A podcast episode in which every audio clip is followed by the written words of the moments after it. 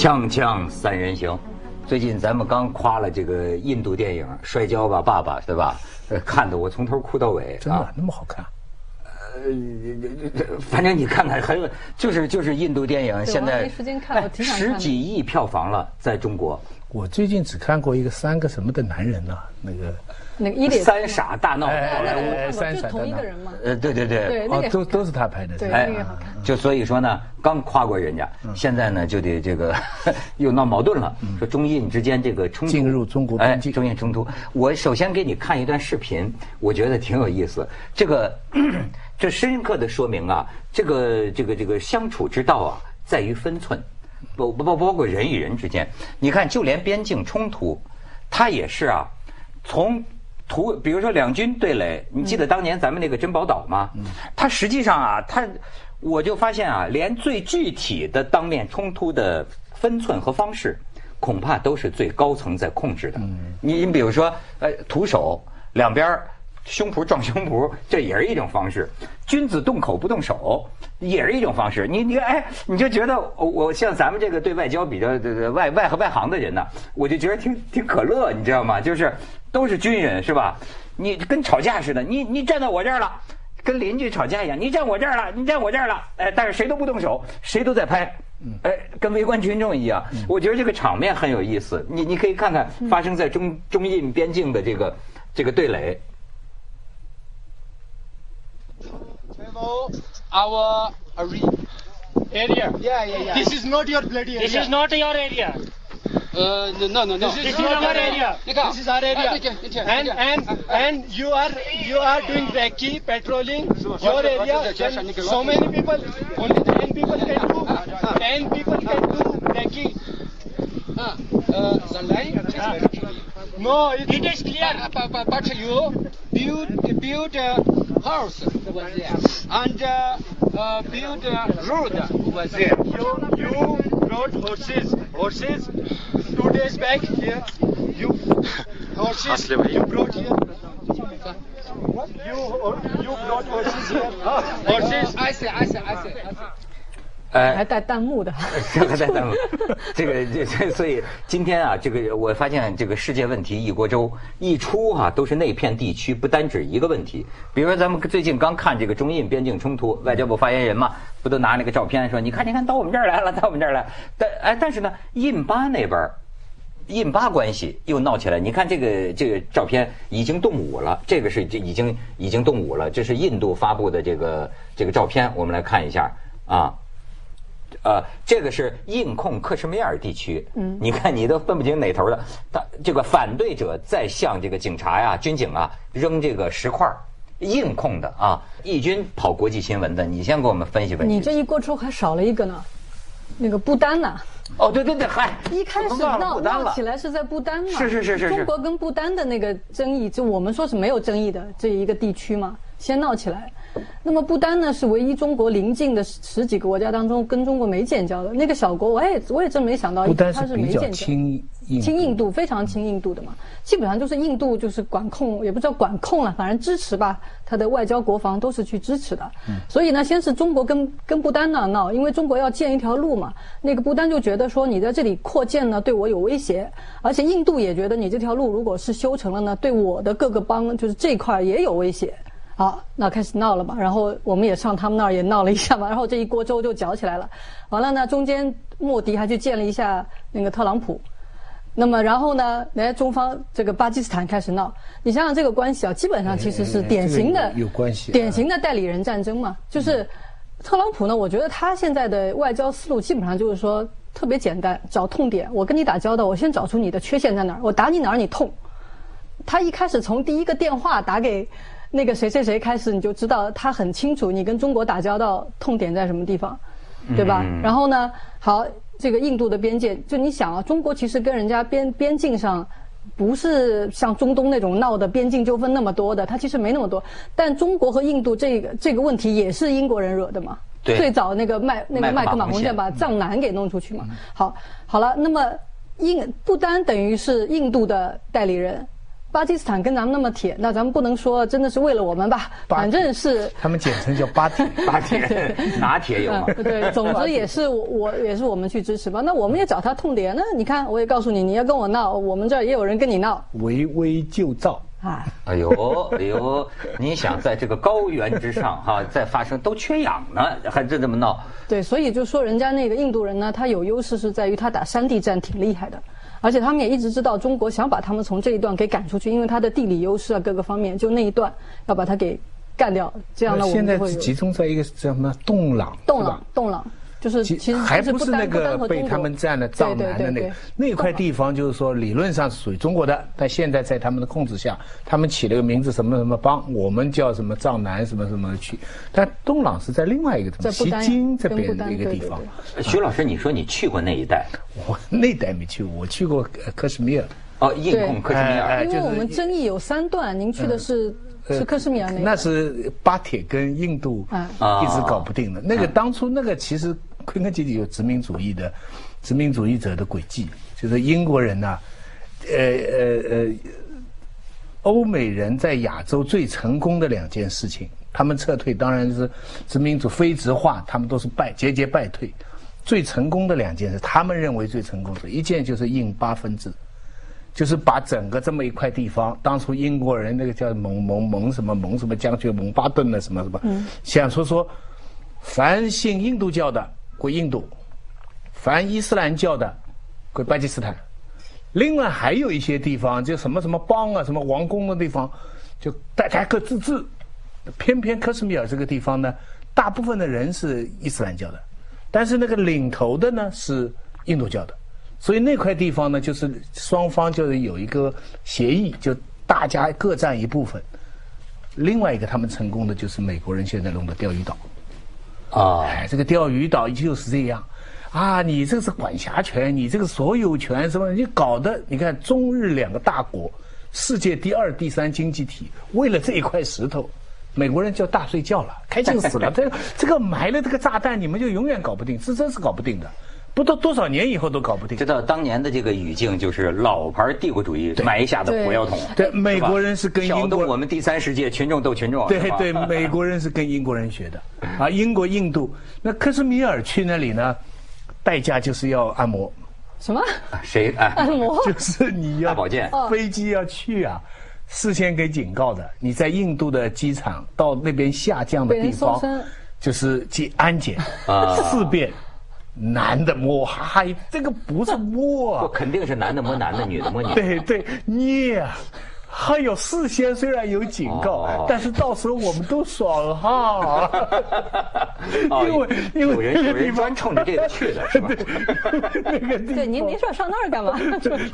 克什米尔美丽啊，哦美丽的克什米尔，都说东方瑞士啊，什么日内瓦啊，什么，飞机上看真的是东方日内瓦，很漂亮，山谷当中一个小城，降下去以后才知道，我在那待了好，忘了两天三天了，没有一条像样的路的。啊主要是穷所有，的没有工业车，呗。所有的车啊，都是绕着弯走。好像我开了好半天以后才说，你们什么时候到正路啊？他们说没有正路的，所有的街道口上都是碉堡。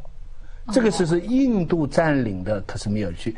开什米尔这个最好的这个羊羊毛绒啊啊，羊绒，还有最好的地毯，这最好的那些地毯，实际上都是那里出的。哎可是那个，然后那里打仗，你说它冲突啊，那就像当年金门跟跟这个一样，这是个正这正常，但每天敬哎敬礼，砰打几下，呃那边就看得见巴基斯坦什么这边多少年？他说零三年停火协议到现在，我去那时候忘了零六零七年，到现在已经十几年了，一直是这样，一直这样，一直处在交战状况下。所以你知道，就说这个呃白云苍狗啊，呃就沧海桑田呐、就是这块地区加上这个阿富汗呐、就这块地区，当年呐、这个有证据表明，确实是满地黄金，就是文明，世界文明的重心。就你知道，就对。为什么就是咱们讲“一带一路”，就是当年这个丝绸呃之路哈，呃，比如说这个这个公元前后啊，那个地方曾经兴起一个贵霜帝国，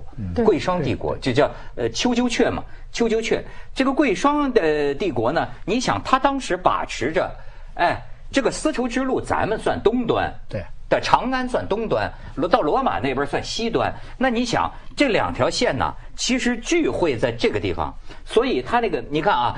呃，那个地方当时这个大乘佛教在那儿兴起，然后呢，我看有的佛教考古学者就是讲，呃，你注意到为什么佛经里面，呃，包括一说这个阿弥陀经投生西方极乐世界，往往都是说七宝铺地，你记得吧？珍珠、玛瑙、砗磲，然后呢就说西方极乐世界啊，就是说他是怎么想象的？西方极乐世界全是黄金铺地，为什么都用这种七宝这种词汇？然后大概是在呃，我上个世纪，一个呃欧洲的考古学家，终于在这个呃阿富汗附近，就在反正就在那块地方，挖掘出了一个遗址，光这个金器啊，金器达两万多件。前一阵故宫有那批展览，就是从从从阿富汗出来的那批展览，哎，就是可以证明那个地方，他当时你你想，他收跟商户这个那收税。的的南北，就所以就说富的确实是黄金铺地一样，但是今天你看，那是最冲突、最穷困的一个地方。阿富汗，它到现在国他们国家所产的一个非常重要的矿石叫青金石嘛，那个青色的石头里面有金的。我那次去的时候，人家还卖给我，我我我拿不动，拿了那么小一块。其实其实它有特别大、特别漂亮那种蓝色，简直就是你从外别的地方都看不见那种那种蓝，特别。然后里面是那种金线。它就是他们国家后来被有一阵被塔利班给控制了，就拿那个东西当做他们的恐怖主义的资金来源嘛。我去的那个地方虽然是印度的控制的，可是那个司司机哈还是伊斯兰教的。然后就我们就很好奇问他可不可以讨四个老婆啊什么的，说可以。他说你怎么样啊？他讨不起，他就一个老婆，不是因为忠贞。就是因为他们这个经济能力现在，对，要每个老婆一样的。你第一个你给了他，比方说一百块的什么，你后面你没有这个钱了，你就不想做了，啊，所以第一个老婆就两个儿子，所以变成一个很很很好的现代标准的一个 family。他很惋惜说：“哎呀，没有钱，没有钱。”哎，这也是在当地的五好家庭的有有个有个榜样是吧？锵锵三人行广告之后见。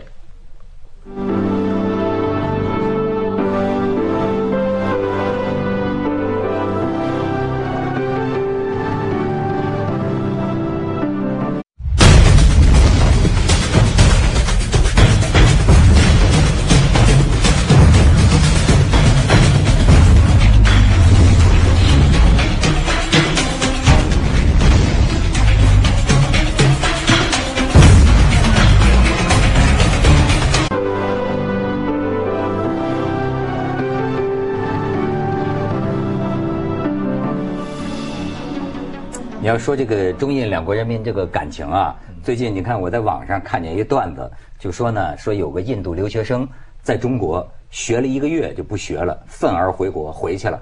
回去他父亲就问他这个为什么，他就跟他父亲说，说中国的科技确实很发达，但是这个国家无时无刻不在想着攻打我们。他父亲说，哦，你这次在中国有什么内部消息？他儿子说，要什么内部消息啊？这种敌意是到处可见的，中国。每一个街道上到处都贴着标语，打印，快速打印，激光打印，还要拿激光打我，三 D 打印，三 D 打印，还要啊还要增维打我们是吗？不，我刚才在想，你说我在想，以前不是到处都贴着办证办证吗？就没有那个国家叫什么证把它办了，就是这种。其实吧，我的感觉。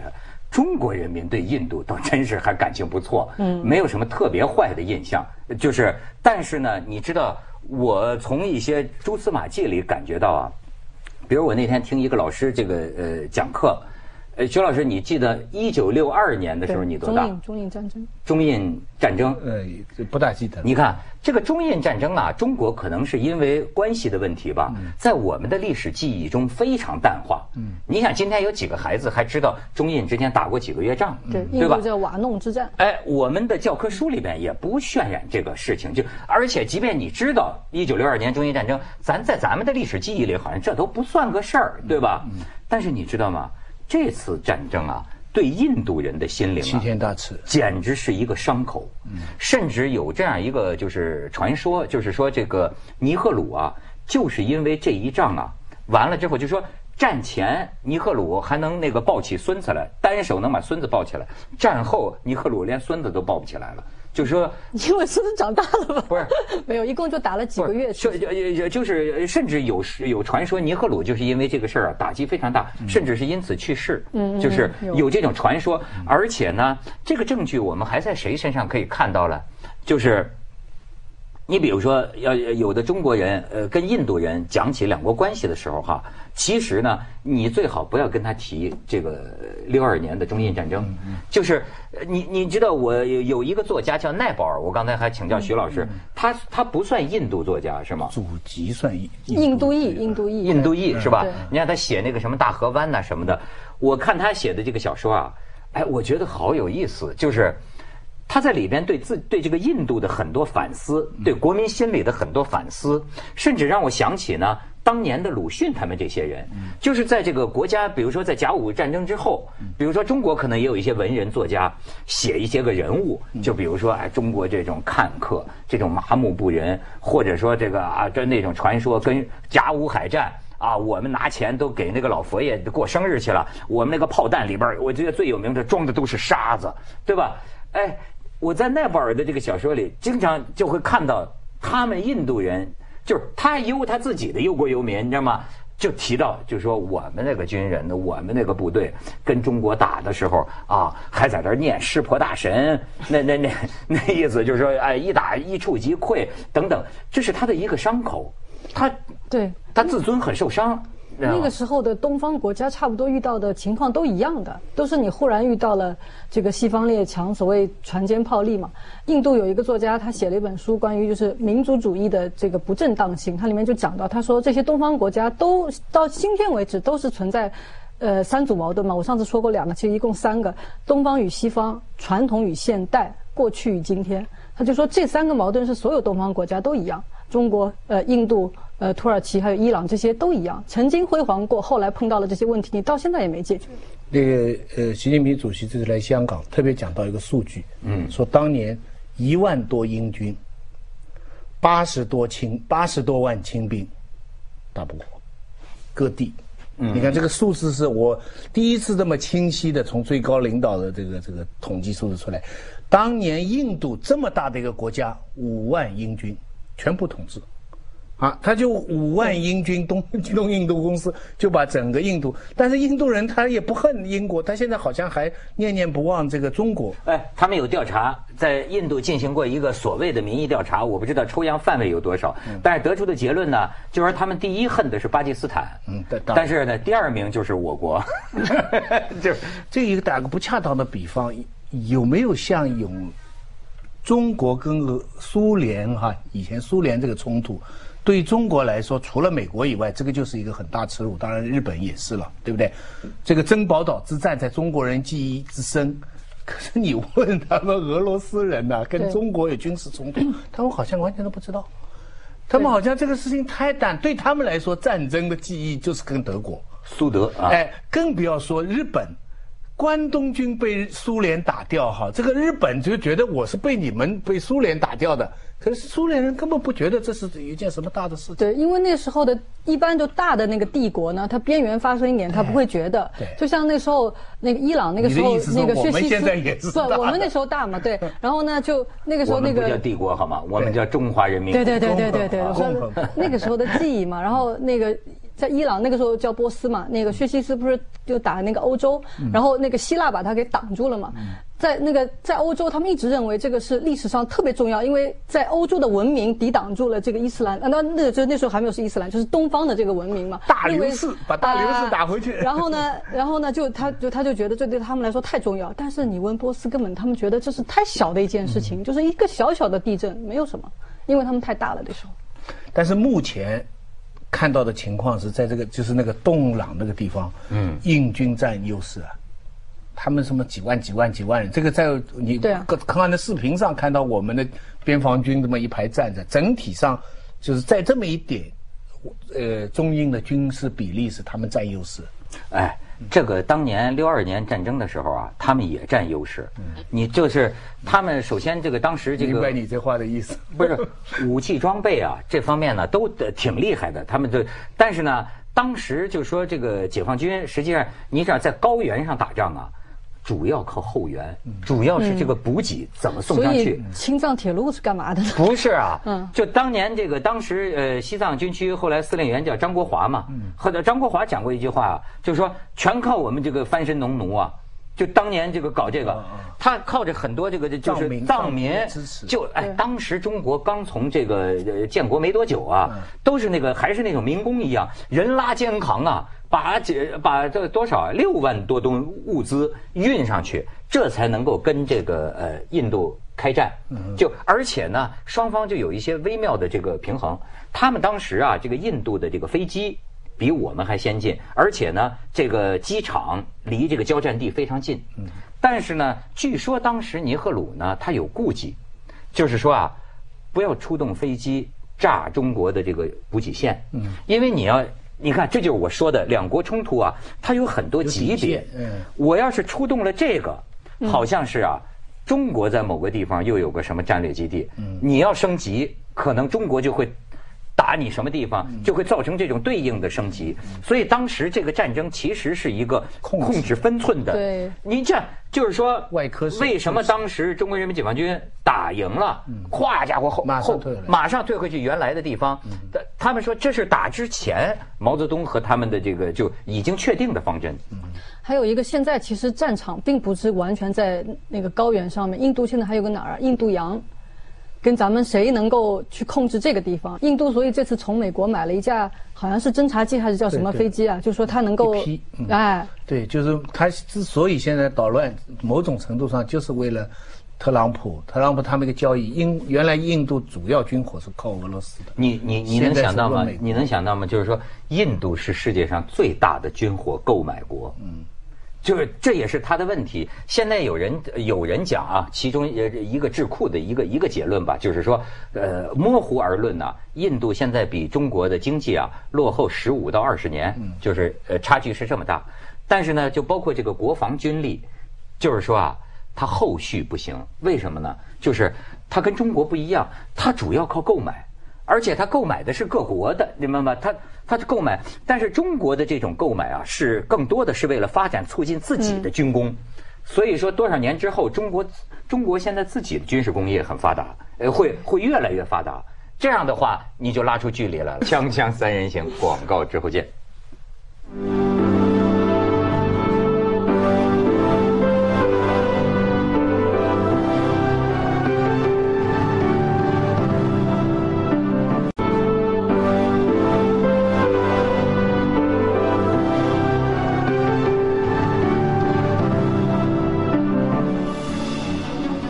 过印度啊，还现在还没有到跟中国全面竞争的阶段，但是有一种认为说，二十一世纪到后来不是中美之争，是中印之争。龙象嘛，一直哎说。，如果是出现这种情况，我觉得中国人心里不大能够接受。中国人一般的心理啊，跟美国比赛，心里蛮开心的。现在超过日本，最爽了。而且没几年前说超过日本，现在 GDP 差不多是日本的将近三倍了，这速度非常之快，就甩得非常之快，所以这个很爽。假英国、法国那现在根本不当一回事，对不对？俄罗斯叫没办法，地方大。印度来竞争，你想想看，现在世界上经济发展这个百分比超过中国的就是印度，啊，中国的六点几，其他都是二啊三啊。呃蒙古最高，蒙古是因为底子太差。哎，蒙古那种呢，百分之二十 百分之二十，蒙古那个毕竟量比较小。对但印度它现在百分之八，要是它这样也来个三十年的话，那要是中国又碰到瓶颈的话，中国人在心理上很难调节。中国人习惯于跟日本、跟美国、跟俄罗斯做比较，跟印度做比较，哪天这我们站在这个角度想想啊，像美国人恨中国也可以理解，对不对？也可以理解不。是印印度还有个人口红利，对啊。眼瞅着人口就将超过咱们了。对，我看它的优势是人口红利，另外他们自己说他们的政治制度，还有他的英文的普及程度、语言语言程度，但他的死穴是他的那个种姓制，这个是我是觉得是一个死穴不。，种姓制，它它的他的现在的法律并不承认了，但是这个制度呢，在民间还是有特别呃坚硬的这个基础。对啊我听他们去印度的人说啊，就是说，比如说你这个属于呃呃婆罗门的。也许呢，你可以呃，比第一个种姓可以，你可以嫁给这个刹刹呃刹帝利，这第一个，但是要第两个、第三个，那就很难想象。就是说，还是民间就是通婚呐、好像是男的高可以低娶低的女的，嗯女的高就对就是不能这么倒过来。但是他们说在企业里面其实挺常见的，就是高种姓的这个企业主啊，或呃不就是低低种姓的企业主和高种姓的这个职员，他们觉得也还好。他们之间还是不就真正为工作的时候不，他他们说关键是我们其实我们根本就不 care 这个老板，不管是什么这个种姓。他说中国最好就是老板说一句话你就做了，我们印度呢，你老板说十句他都不听。我说这个是他们。